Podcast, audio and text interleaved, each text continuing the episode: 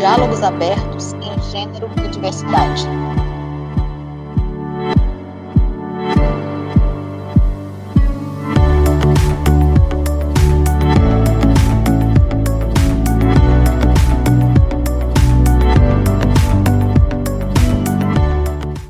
Comunidade do Bacharelado em Estudos de Gênero e Diversidade. Nós estamos aqui para mais um Diálogos Abertos, um podcast de divulgação científica sobre gênero e diversidade na Bahia. Obviamente, a professora Salete e eu começamos com esse projeto piloto enquanto estávamos na gestão do curso. Nesse momento, não estamos mais na gestão, mas decidimos manter esse canal de diálogo com as nossas reflexões, nossas ideias, um momento de encontro, de trocas. A gente vai aqui discutir questões relacionadas à nossa atuação é, profissional, mas também discutir textos, discutir ideias, conjunturas. Então, essa é uma a nossa ideia, manter esse projeto como um projeto é, de parceria entre o Jus Femina e o Gira, na, que são dois grupos de pesquisa da Faculdade de Filosofia e Ciências Humanas, mas ainda estamos em caráter experimental.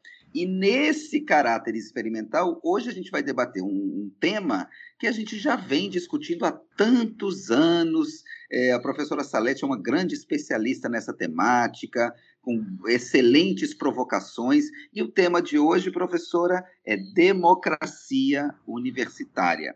Então, é, a Salete lembra muito bem, né? Tanto eu como você, Salete, nós somos defensores ferrenhos da democracia universitária. Não sei se você se lembra, mas durante as eleições para a reitoria em 2018, a gente organizou, se não me engano, uma das únicas atividades para debater a temática da democracia universitária e a gente também já fez debate virtual, lives, tanto nas últimas eleições, né? Isso você, principalmente com, com, é, com o sindicato docente, você não, eu estava também. Nós fizemos lá e na, na, época da eleição da PUB, nós fizemos uma live super bacana. A gente já também fez atividades acadêmicas com gestores, já colocamos isso nesse, no plano de trabalho na época que a gente estava é, no processo de gestão do nosso curso.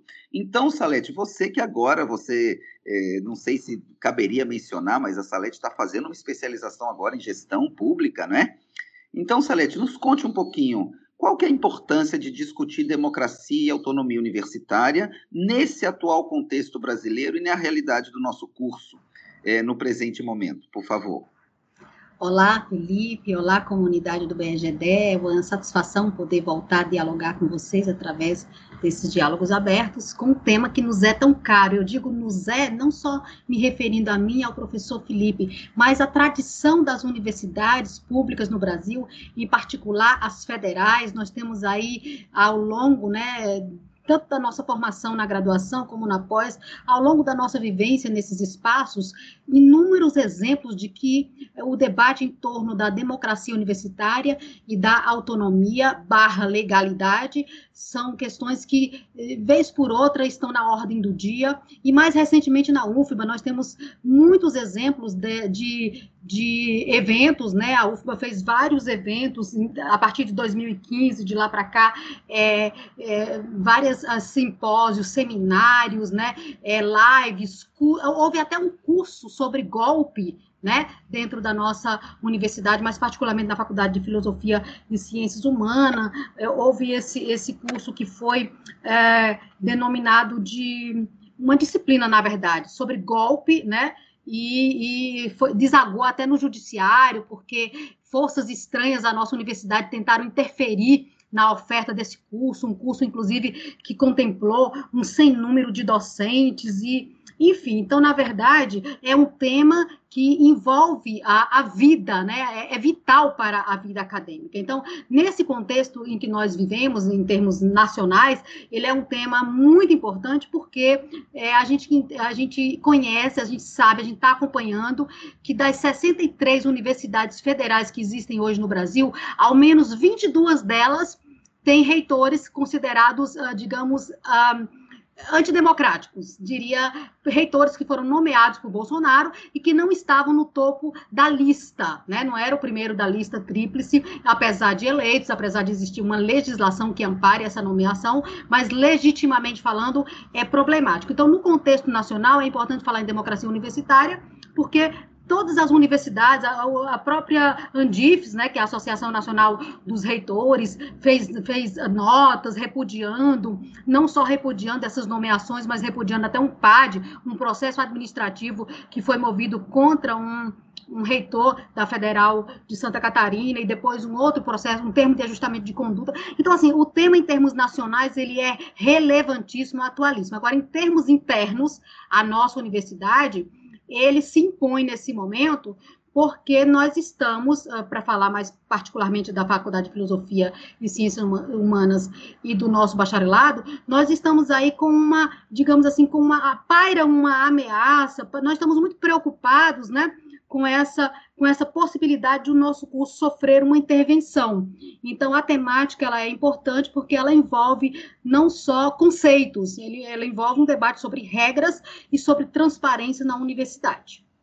Salete, a gente tem refletido muito, é, eu e você, porque tivemos esse momento de compartilhar uma gestão, e também eu te consulto muito como uma profissional do direito, é, na gestão de outras instâncias da universidade, sobre a observância das regras e a importância nesse momento ou em todos os momentos de se observar a regra. Eu sempre tive, Salete, eu vou dizer aqui para você, eu acho que transparência é um princípio central, mas eu sempre tive muita apreensão em me posicionar como um legalista, né? Defender as regras, é, e, e, que isso era uma coisa de quem defendia privilégios, de quem queria é, manutenção do poder. Eu sempre me distanciei muito dessa coisa de ser muito legalista.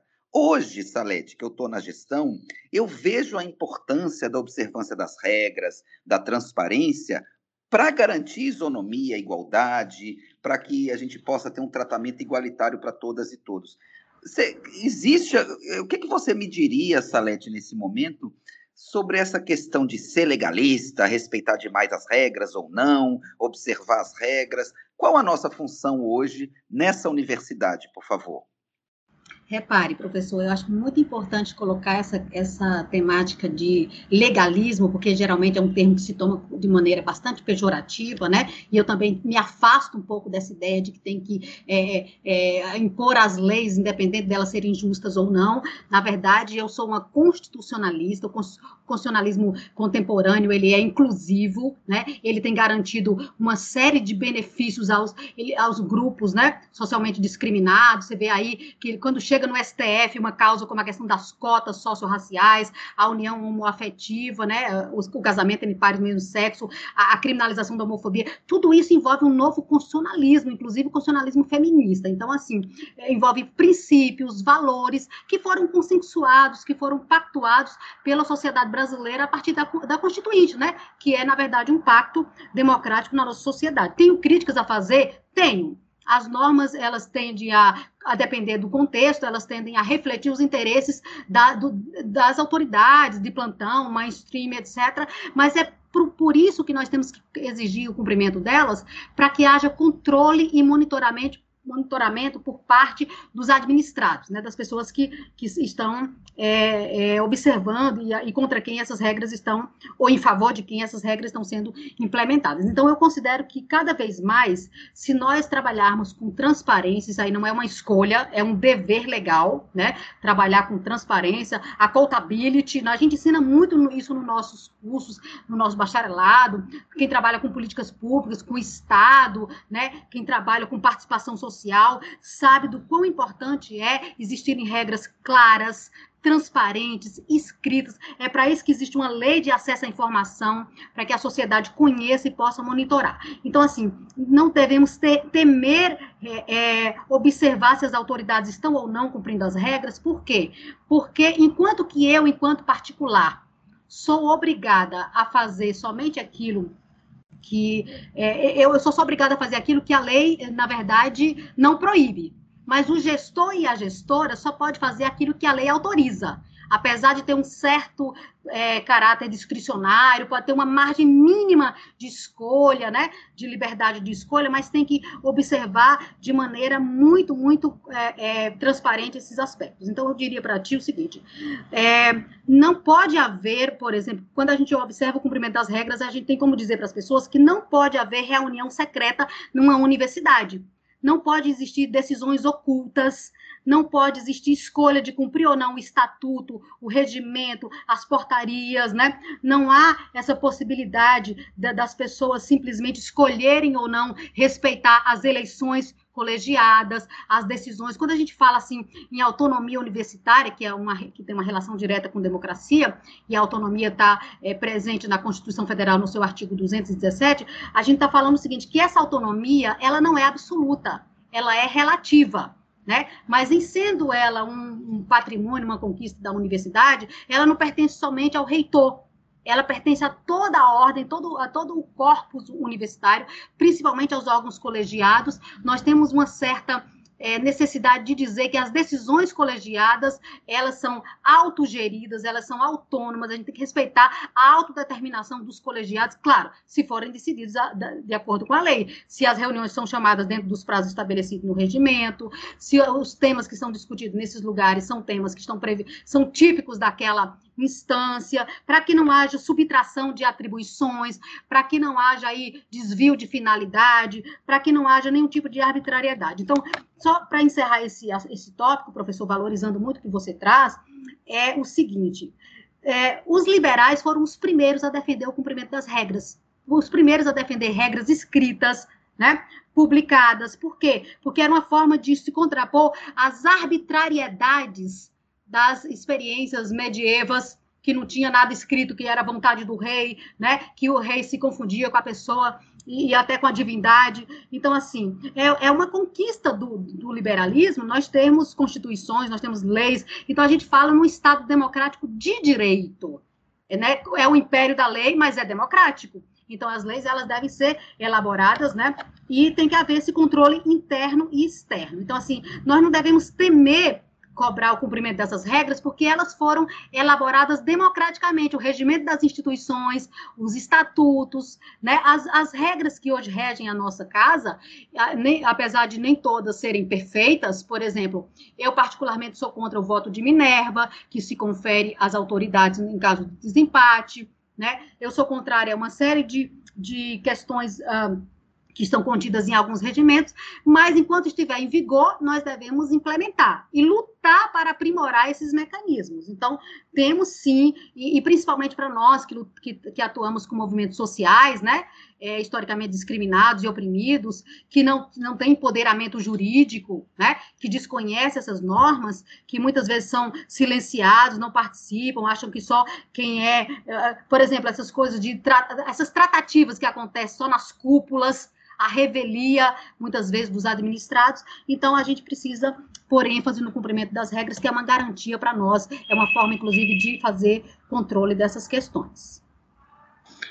Professora, é, fugindo um pouco do script, tá? não sei se você me permite, mas existe alguma situação em que as normas podem ser colocadas em suspensão? Alguma situação? Olha, em regra, as normas existem para serem cumpridas, e quanto mais democrático um Estado, mais se observam as regras. Isso a gente cobra das autoridades judiciárias, das autoridades legislativas, das autoridades administrativas e dos particulares, né? Então, no Brasil, a previsão de suspensão das regras, por exemplo, em caso de estado de sítio, estado de defesa, são situações bastante atípicas, mas até nessas situações elas estão previstas em lei, elas estão previstas na lei maior. Então, por exemplo, no caso de uma instituição, seja ela uma universidade, vamos dar o um exemplo da universidade, que é onde nós trabalhamos. Daí estamos falando aqui de democracia universitária. Não existe essa possibilidade de você colocar em suspensão, em stand-by, dizer, não, essa regra eu não vou cumprir nesse dia ou nessa situação, porque um grupo específico entendeu que não deveria cumprir. Entendeu? Então, isso é uma situação que a gente não pode tolerar, a gente não pode naturalizar. Inclusive, eu gosto muito de me pautar por pessoas mais experientes. Tem uma frase muito importante do magnífico reitor da UFBA, num texto muito, muito recente, um texto dele que está publicado, inclusive, nas redes sociais, que se chama, abrindo aspas para o professor João Carlos Sales, não seremos servos do absurdo ele está falando para o contexto nacional, né? Dessa, dessa tentativa de fazer cortes orçamentários das universidades, de impor né, a vontade de um administrador é, é, é modo o Estado, sem respeitar a autonomia universitária. Então, quando o professor João Carlos Salles fala não seremos servos do absurdo, ele está, de algum modo, nos uh, dando um instrumental político-pedagógico para nos associar a essa fala e dizer que nada que seja diferente daquilo que está inscrito nas normas deve ser acolhido. Então, assim, a gente precisa, e nós, como feministas, que o, o, feminismo é uma teoria política da democracia, é uma teoria política da igualdade, nós temos que combater firmemente essas questões e re, é reivindicar sempre princípios como autodeterminação, autonomia, né, respeito às decisões colegiadas, quem for derrotado nas decisões pode recorrer delas, mas precisa respeitar, né, se essas decisões forem tomadas de maneira correta. Então, assim, é, eu diria para você que não, não há. Essa, essas exceções, elas não, elas são perigosas, elas beiram, inclusive, as tentativas de golpe, né? Elas acabam tentando se legitimar de alguma forma, é, é, seja através da fala de autoridades, seja através de discursos uh, inverídicos, de meias verdades, né? Então a gente precisa, em situações como essa, estar muito atento e atenta, e em caso de, de, de, de que se insista nisso, pedir auditoramento da realidade. Né? A gente não pode aceitar nenhum tipo de ingerência externa, e nem, eu digo externa, não só externa à universidade, mas externas aos órgãos de, é, deliberativos. Então, numa, em situação como essas, a gente não deve admitir é, intervenções, nem insinuações de golpes, nada disso. Professora, recentemente, e você sabe disso, eu me retirei de uma reunião da congregação da Faculdade de Filosofia, argumentando que é, a, a, convocação mesma daquela reunião ela não cumpria com as normas, por exemplo, o tempo para convocação de reunião extraordinária, a forma de transparência do ponto de pauta é, não foi garantido. E pelo que nós ficamos sabendo depois, como eu me retirei da reunião, não soube o que aconteceu no final, mas a gente foi surpreendido por um e-mail da nossa chefa de departamento, professora Márcia Macedo, com a notícia da possibilidade de uma intervenção no nosso curso. Tanto eu como você, né, eu lá na congregação, mas depois conjuntamente contigo, é, por e-mail, a gente reagiu imediatamente, repudiando qualquer tentativa de descumprimento dessas normas e também, né, Salete, desrespeito às atribuições do colegiado eleito. Como que você acha que essa situação, que a gente ainda não tem todas as peças do quebra-cabeça, como que você acha que essa situação pode afetar a democracia, a democracia, a autonomia e até mesmo a visão acerca do nosso campo de estudos, que é o campo de estudos de gênero que já vem sendo tão atacado? O que, que você acha, Salete? Olha, eu vou pegar uma frase que você disse aí. Nós não temos todas as peças desse quebra-cabeça, né? Isso, inclusive, afeta o tema que nós estamos uh, tratando aqui, porque numa gestão transparente, né? Numa experiência administrativa de transparência absoluta, essas informações elas circulariam imediatamente.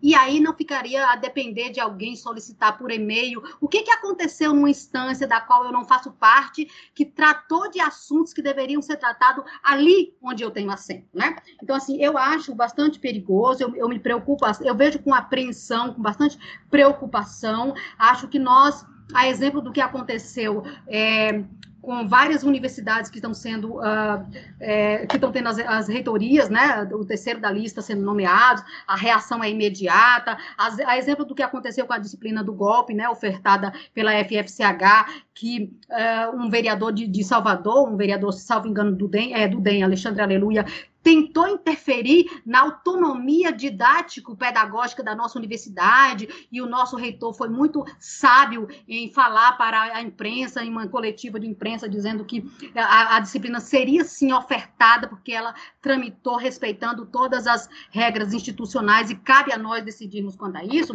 A exemplo disso, eu digo a você o seguinte: é, é, é muito problemático, eu estou é, nessa, nessa tentativa de entender, enviei um e-mail e-mail imediato, então logo tomei conhecimento, que foi endossado por você também esse e-mail, de que nós queríamos que o, o nosso colegiado, nós temos um colegiado eleito, então reunisse para nos explicar o que está acontecendo, mas de antemão já externamos a nossa posição, que vamos reagir, que não vamos aceitar, que vamos repudiar qualquer tentativa de intromissão descabida, de ingerência desnecessária, de intervenção ou, quiçá, de golpe num, numa instância em que tem colegas, colegas muito competentes, né, eleitas, eu sou uma delas, né, eu sou membro do, do colegiado do curso, é, é, se nós estamos com dificuldades de gestão, se há uma cefalia que já vem na sua segunda edição, né? Esse é um problema interno, intestino do colegiado do curso, que deve ser decidido internamente,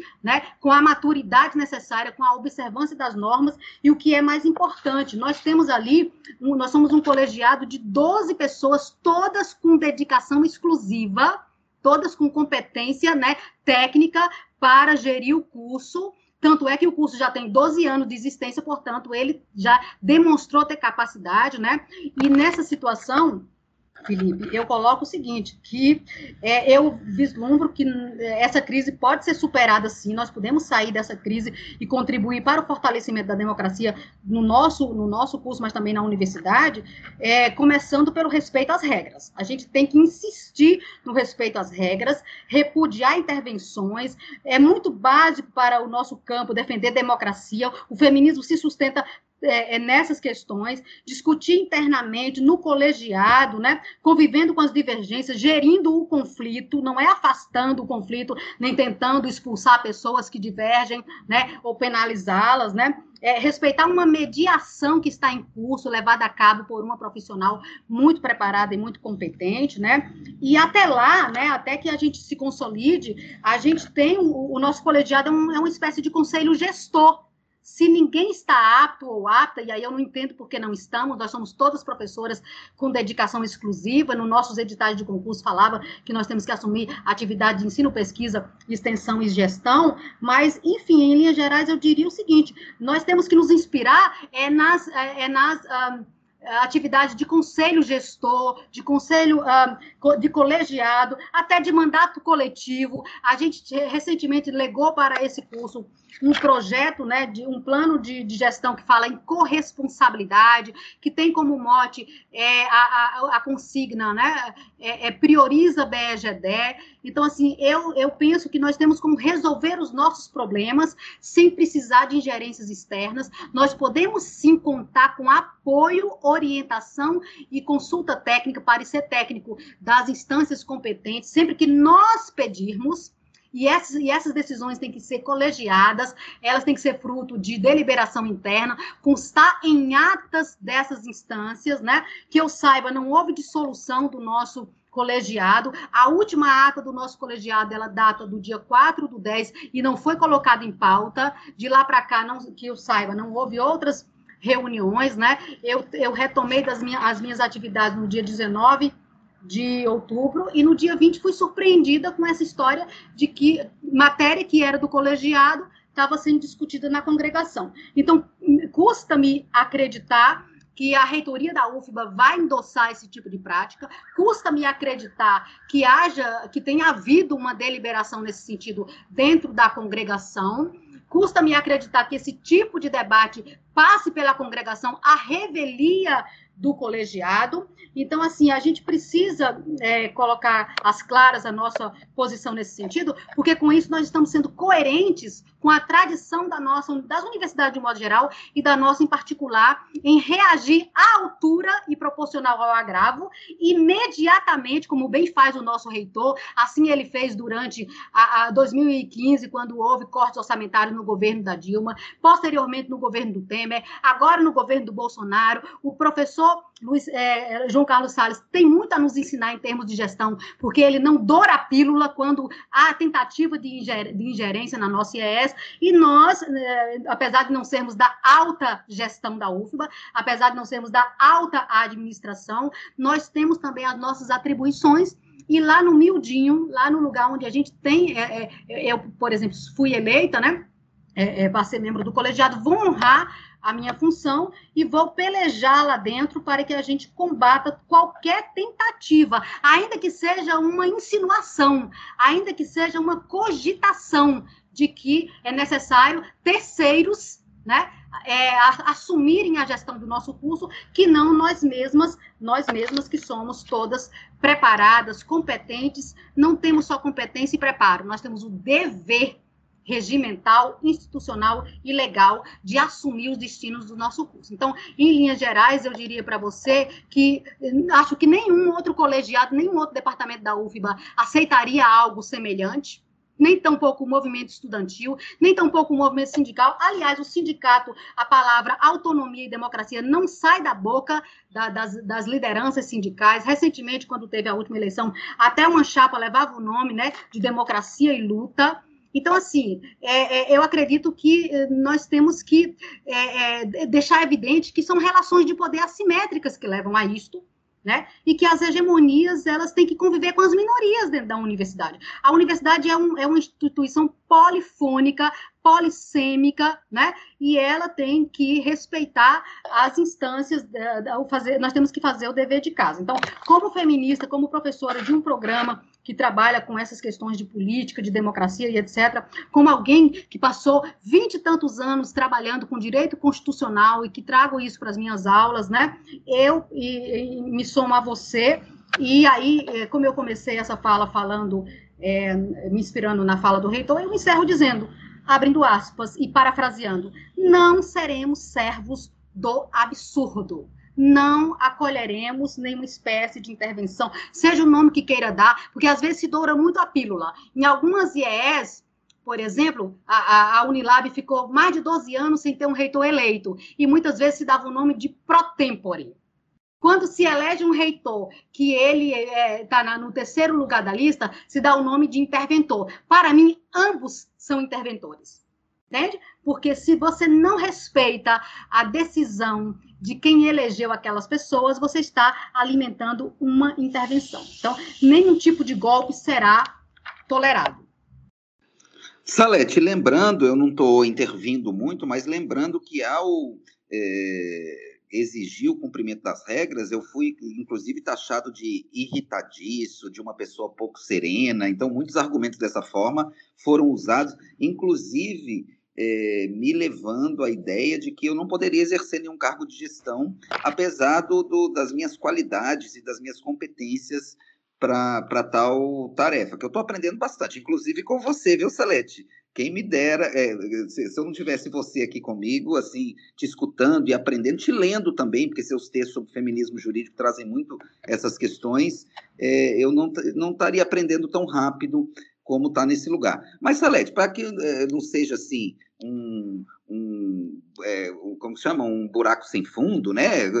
Que alternativas você vislumbra nisso para sair dessa crise que se encontra, é, que a gente se encontra nas universidades, o fortalecimento da democracia, da autonomia e da transparência na gestão pública, né? Qual o nosso papel, Salete, como comunidade acadêmica, inclusive do próprio colegiado eleito, né? Você faz parte do colegiado do, do BSGD, do Bacharelado em Gênero e Diversidade, e dos demais membros do nosso curso, estudantes da administração superior, servidores técnicos, como que a gente faz para garantir, de agora em diante, olhando para frente, como a gente faz para garantir maior democracia universitária, Salete? A gente tem aí dois, três minutinhos no máximo, tá, professora? Em linhas gerais, eu vou resumir o que eu acho que pincelei na, na resposta anterior. Nós precisamos enfatizar a necessidade de respeito, de observância absoluta às regras institucionais, né? não só as regras da instituição da, da UFBA, mas as regras da controladoria, as normativas da Controladoria Geral da União, a Constituição Federal, a LDB. Nós temos que ser coerentes coerentes com aquilo que nós ensinamos em sala. O nosso bacharelado tem, inclusive, disciplinas de autorita sobre autoritarismo e democracia. Uma delas está eh, sendo ministrada agora, uma outra eu estava ministrando até recentemente, antes de assumir a coordenação. Nós temos que é, constituir, né, renovar, aliançar um pacto, né, para que nós possamos ter uma gestão é, corresponsável, colaborativa. Nós temos aí a, a, a urgência da vinda do MEC para nos avaliar. Isso pode contar negativo. Nós estamos numa situação de risco, é, é denominada gestão de risco. Na gestão de risco, a gente tem que aferir quais são os calcular quais são os custos, né, quais são os perigos dessa, dessa situação, se for o caso, e aí eu concordo inteiramente, né, tanto a, a, a FFCH como a, a própria, o próprio colegiado pode pedir uma, um parecer técnico da Procuradoria da UFBA, pode falar com a CCI, que é a Coordenação de Controle Interno da UFBA, para auditar o nosso curso, para aferir quais são as nossas fortalezas e as nossas debilidades, fazendo recomendações, geralmente nessas auditorias, que não é intervenção, tá, gente? Não é ninguém que vem substituir a gente, faz uma constatação, diagnóstico, faz recomendações e monitora o implemento dessas recomendações. Mas isso é só é necessário se a gente não puder, por nós mesmas, né? Chegar a essa solução. Então, eu proponho que a gente siga observando as regras, consensuando entre nós, admitindo que temos problemas, insistindo na mediação dos conflitos, né? E, se for o caso, que o colegiado se assuma como um conselho gestor que as pessoas do colegiado saibam que todas nós temos corresponsabilidade para que o nosso curso não naufrague e a gente pode sim contar com o apoio da FFCH. A gente pode sim contar com o apoio da reitoria, da ouvidoria, da procuradoria, da controladoria. Sempre o apoio, nunca a ingerência descabida ou uma medida de natureza top-down. A revelia do colegiado e com total desrespeito e desconhecimento é, da, da, das pessoas que é, é, é, compõem essa, essas instâncias. Ainda que duas ou mais pessoas de uma mesma instância estejam sabendo do que está sendo pactuado, se, uma, se um único membro de um, de um colegiado for privado do acesso à informação, qualquer decisão dessa natureza é viciada e poderá ser anulada por ser algo que conflita com as normas institucionais. Então, assim, nós precisamos de é, entender melhor os fatos para subsidiar as nossas decisões. Nenhuma instância pode decidir uma coisa sem ter ouvido todas as partes. Né? sem ter elementos, dados é, é, concretos para subsidiar. Então a gente não sabe, a gente não tem notícia se houve abertura de um processo solicitando, né, que a FFCH fizesse um pedido de auditoria, se tem esse pedido, é, quem subscreveu, né? Tem, porque a, a FFCH não pode simplesmente recomendar que alguma comissão tome de conta do nosso curso, sem que haja uma fundamentação dessa decisão, com base em fatos, com base em dados e com base na escuta, né? De todos os seus membros. Então, eu chamo a atenção da nossa comunidade, nós mesmas, é, técnico, corpo técnico, docente, discente, para que a gente fique atenta, já que a gente é muito boa, muito, nós somos um, um curso muito bom para repudiar qualquer espécie de golpe, qualquer espécie de ingerência e de intromissão. Faz parte do feminismo como teoria política da democracia e da igualdade. Combate a qualquer forma né, de arbitrariedade. Então, e também, professora, sugeri a todas, está lá no repositório institucional da UFBA, a gente é, fez um diagnóstico, né, Salete? A Salete, principalmente, foi uma figura-chave nesse processo. Nós dois, eu sei, eu estou aqui em vídeo com ela, viu, gente? Vocês estão escutando só o áudio, ela está dizendo nós dois, mas fomos. Mas a Salete foi central nisso, principalmente pelo seu saber como é, a gestora que estava à frente do curso quando veio o MEC, obviamente eu contribuí bastante, mas está lá um diagnóstico excelente do nosso curso, feito por Salete e eu, obviamente não é a visão do curso, tampouco a visão de todas as docentes, somos do, duas cabeças que trabalharam bastante, então sugerimos que leiam o nosso plano de trabalho é, produzido, deixar um grande abraço e às nossas ouvintes, aos nossos ouvintes que quiserem que a gente debata algum tema concernente às questões de gênero e diversidade na Bahia, manda para nós um e-mail, todo mundo sabe aí, estamos em todas as redes sociais, não é, Salete? Manda para nós. Um abraço, professor, amei. Abraço. Diga aí suas palavras eu, finais. Eu, eu, gostaria só de sugerir, além do nosso plano de trabalho, que consultem as páginas da U, busquem vários eventos. Né? Em abril de 2016, teve a UFBA debate múltiplas visões sobre golpe e democracia, né? Tem, teve vários debates, tanto o sindicato organizou uma, uma, atividade contra o golpe, houve lançamento de livros. Então, assim, eu e Felipe estamos aqui dando sequência a uma tradição da nossa universidade, que é colocar em relevo essa temática, destacar a importância da resistência. Somos UFBA da resistência, tanto interna como externamente. Muito obrigada. Exatamente. Um abraço, gente. Uma boa semana para todo mundo.